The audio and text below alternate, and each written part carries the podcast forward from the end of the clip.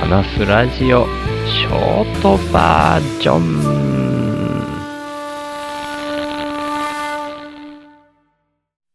昨日の夜ですね、しょうまさんと一緒にやってる週の話すラジオとは別のポッドキャスト番組の週とショーの道のりへの道のりを収録してました。なんだかんだで1ヶ月半ぐらい間が空いちゃってですね。でも、しょうまさんと喋るのはやっぱり僕の中ではすごい癒しというか至福の時間で、うん、整ったなーっていう感じが してますね。で、まあ今は週の話すラジオ毎日更新してるっていうのがあるもんで、どうしてもこっちが優先っていう形で編集作業とかもやってるんですけど、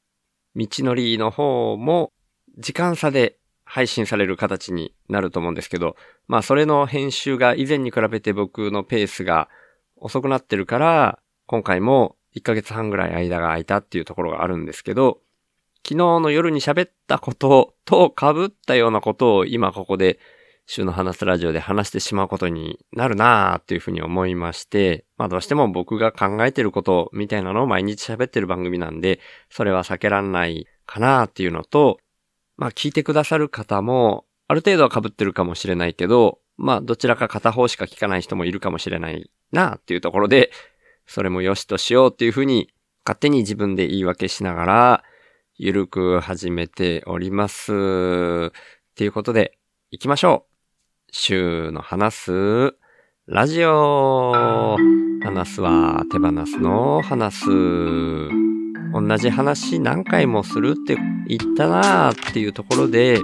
こんな言い訳みたいなことを言う必要はなかったなーなんて思ってますけど、多分これからもそういうことを繰り返していく、そんな性格の週でございます。はい。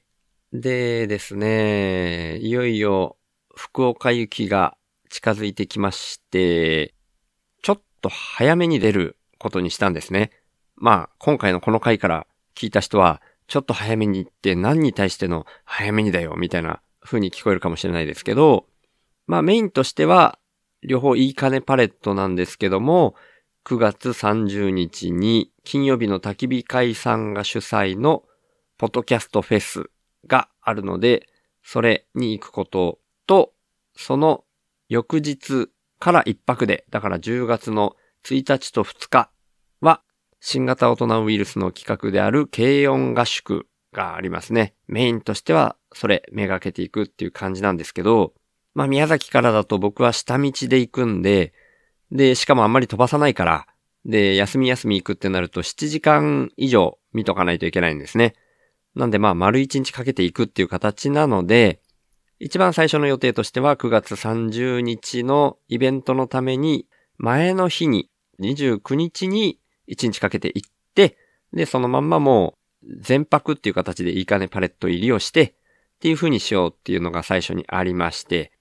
で、さらにでも僕も福岡めったに行けないのでっていうところで、これも週の話すラジオずっと聞いてらっしゃる方は記憶にあるかもしれないんですけれども、あ、今はまだちょっと非公開状態から公開に戻せていない部分にかかってるんですけど、ITINS ラボの近藤さんがゲストに出てくれた時に、近藤さんが主催してらっしゃるクロスの話題とかが出てまして、そのあたりに福岡に行くので、クロスにも寄らせてもらえればみたいな話をしてたので、そのクロスに行くのが9月28日にそのまま行ければというふうに思ったんですね。なので、ポッドキャストフェスの前の日に全泊するその日に福岡に行くんじゃなくて、9月28日にもう行ってしまって夜に近藤さんが関わってるシェアハウスのクロスにお邪魔してなんか話とかをさせてもらったりとか、まあどんな風になるかはまだ分かってないですけど、それをさせてもらおうっていう流れになっていて、っていうところまではあんまり話してなかったかな。で、今回ですね、さらにその前の日に行くっていう流れになったんですよ。で、それがですね、ネボちゃん。前に週報インプッターとして紹介したこともあるネボちゃんですけど、そのネボちゃんが、実は9月28日まで福岡にいるっていうことが分かったんですね。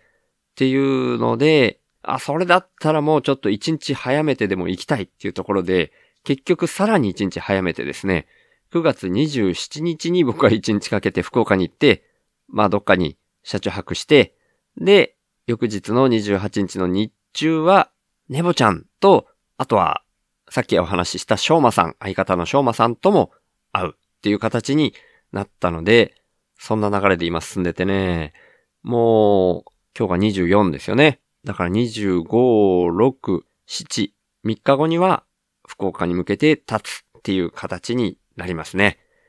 いやー、なんか、普段からもうずーっと基本的に家にいる生活してるから大丈夫かなみたいにちょっと思ったりもしますけど、いやまあ全然大丈夫だと思うんですけどね。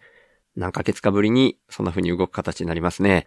ああ、なんか最初に言い訳みたいにして話した昨日の道のりの収録の話とは全然違う話に流れていってるな。やっぱり話ってね、口を開いてみて初めてその流れが自分の頭で決めて進んでるっていうよりは、なんかの流れに沿って自分の体が後からついていくみたいな感じがあるんですよね。喋ることに限らずですけど、生きることってそんなもんだよなーっていう風に、ある程度流れに身を任せるみたいな気分でいた方が楽な気がしますね。で、その、あ、そうだ。で、この福岡行きの説明が今めちゃくちゃ長くなっちゃったから話せてなかったんですけど、要するにその日まであともう3日弱しかないんですけど、その間に田んぼの方をある程度イノシシ対策的なことをしとかないといけないなと思ってるんですけど、まあ、囲いを作るみたいなことは全然無理なんですけど、おとといにですね、もうその田んぼの持ち主のおばあちゃんと話してた時に、真っ昼間なのに、イノシシが現れて、あまり逃げもせずに、そのおばあちゃんの脇を通るみたいな、結構危険な状態があったので、市役所に、まあそれも一週間ぶりだったんですけど、市役所がちょっと動いてくれないなというところがあって、もう一回ちょっと、もうおばあちゃんがいる脇をイノシシが通っちゃって本当に危ないですみたいな感じでお願いしたんですね。そしたら害獣駆除というか罠とか銃の免許を持っているおじいちゃんがですね、おとといその日のうちに見に来てくれたってことがあったんですね。んだったんですけど、僕としてはメインでやってくる2匹のイノシシっていうのがいるので、その2匹をなんとか罠を仕掛けて捕まえるための動きをしてほしいなという思いがあったんですけど、どうも色々見てるともう、この場所に関しては、どこからイノシシが現れるかわからないみたいな感じの状況らしいんですね。確かに田んぼの脇はずっと川が流れていて、そのどこからでも現れるんですよ、イノシシが。なので、一箇所こう、ある道を通る獣道みたいなのがはっきりわかる場所であれば、罠とか仕掛けられるんだけどっていうのと、あまりにも人里近すぎて、そこでイノシシを罠にかけたとしても、その場で鉄砲をぶっ放すみたいなことができないっていうんで、ちょっと難しいっていうふうに言われたんですね。でも難しいって言われてもね、ちょっともう本当に僕の田んぼの稲もそうだし、おばあちゃんも危ないんでっていうところで、ある程度は食い下がろうとしてたんですけど、ちょっと本当にダメっぽくて、ただそのおじいちゃんが言ってくれたのがですね、ロケット花火ってありますよね。あれをイノシシに向けて撃ったら現れなくなったっていう人がいるから、それをちょっと試しといてくれという話だったんですね。で、それを昨日の道のりの収録でもちょっと話してるんですけど、昨日の夜の時点では僕、そのロケット花火撃つとかって大丈夫なの？って思ったんですよ。いや、それは法律とか条例的に大丈夫なの？って思ったんですけど、さっき調べてみたらですね、一応大丈夫っぽいですね。僕も本当に常識がないんで、なんか、矢が刺さったカモの矢ガモとかの問題とかを前にニュースで見たりしてたので、ロケット花火を撃つのも、本当はそういう害獣駆除でやっちゃダメなんじゃないのって思ったんですけど、さっき検索してみたら、農林水産省のページに、野生鳥獣の追い払い活動でのロケット花火の使用についてっていう風に書かれてるページがあって、火薬または爆薬 10g 以下のロケット花火を1日200個以下使用するのであれば、都道府県知事の許可は不要ですが、200個を超えて使用する場合は、都道府県知事の許可が必要です。みたいな感じで、200個とかね、そんな大量に使う想定は全然ないので、僕、昨日もトライアルで7本ぐらい入ったやつを買ってきたっていうレベルなので、多分、それで大丈夫なのかなっていうふうに思いまして、まあ、昼でもね、そんな風に現れているんで、次に現れた時には、そのロケット花火を試してみようかなっていう風に今、思っているところです。で、逆に、福岡に行くまでの間に、それだったら現れて欲しいなっていう風に、むしろ思ってますね。その現れたところ、本当に僕らのことをもう舐めまくってるイノシシなので、そうやって現れてくれて、すごく近くでそのロケット花火がパンっていう風になるようなことを経験をさせれば、さすがにしばらくは現れないかなっていう風に期待できるところがあるので、なるべくだったらですね、僕が福岡行く前に、9月の27日から1週間ぐらい僕はもう福岡っていう形になってしまうので、それまでにむしろ現れてほしいななんて思ってるとこですね。っていうとこで、この収録が終わったら、また田んぼに行って作業しながら、イノシシの気配に耳を澄ませていようと思います。っていうようなところで、週の話すラジオ、略して週報は、HSP っていう先天的なビビリとして生まれた僕、週が、ビビリだからこそ問題の根本原因に意識が向いて、最終的には個人単位じゃなく世の中全体の問題点にビビリが反応しちゃうこと。それを発信することに僕の生きる役割があるんじゃないかと思って、そんな僕の意識を日々発信する番組です。僕からは今の世の中が滝壺に向かう船みたいな環境問題をはじめとした社会課題が加速度的に大きくなってるっていうふうに感じられてるんですね。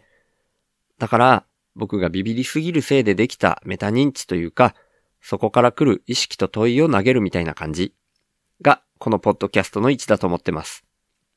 僕はそんな滝壺に向かう船みたいな状況は間違いなく人間が作り出していることだと思ってて、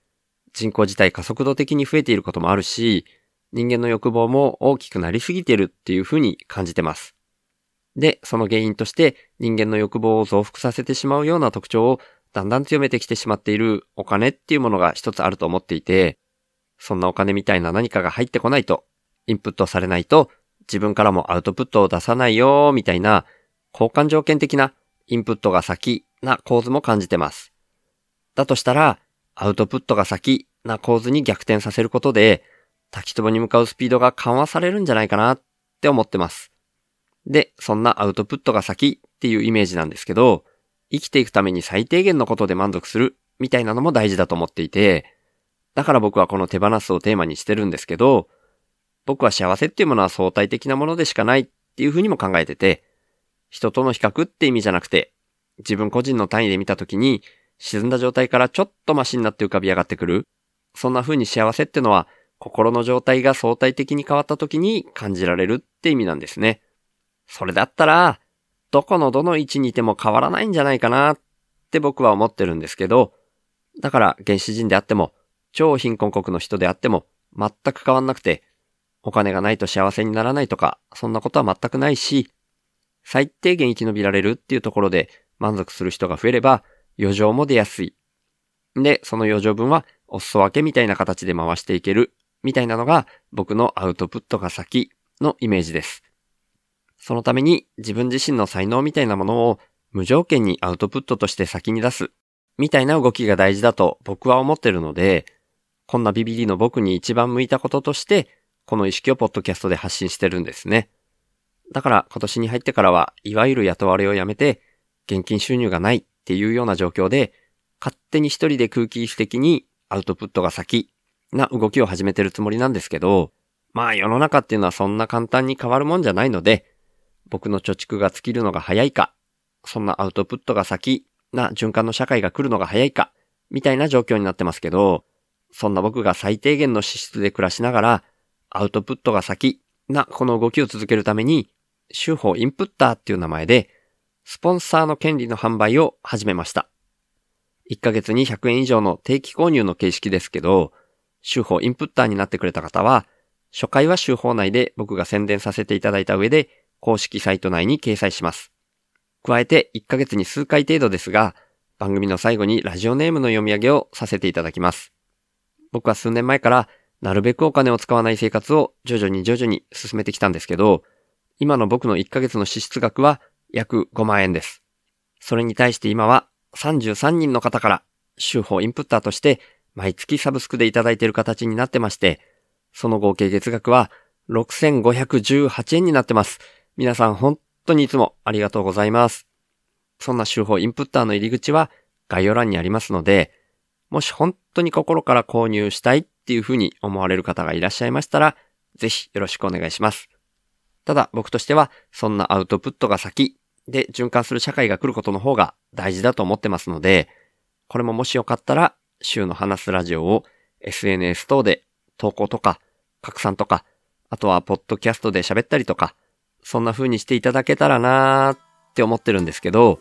週の話すラジオを聞いた方が自分なりの深いレイヤーからメタ認知して自分の生き方を見直すみたいな機会が少しでも増えたら僕にとってそれが一番嬉しいです。ということで、週の話すラジオをいつも聞いてくださってる方、今日初めて来てくださった方、本当に感謝してます。ありがとうございます。ではまた。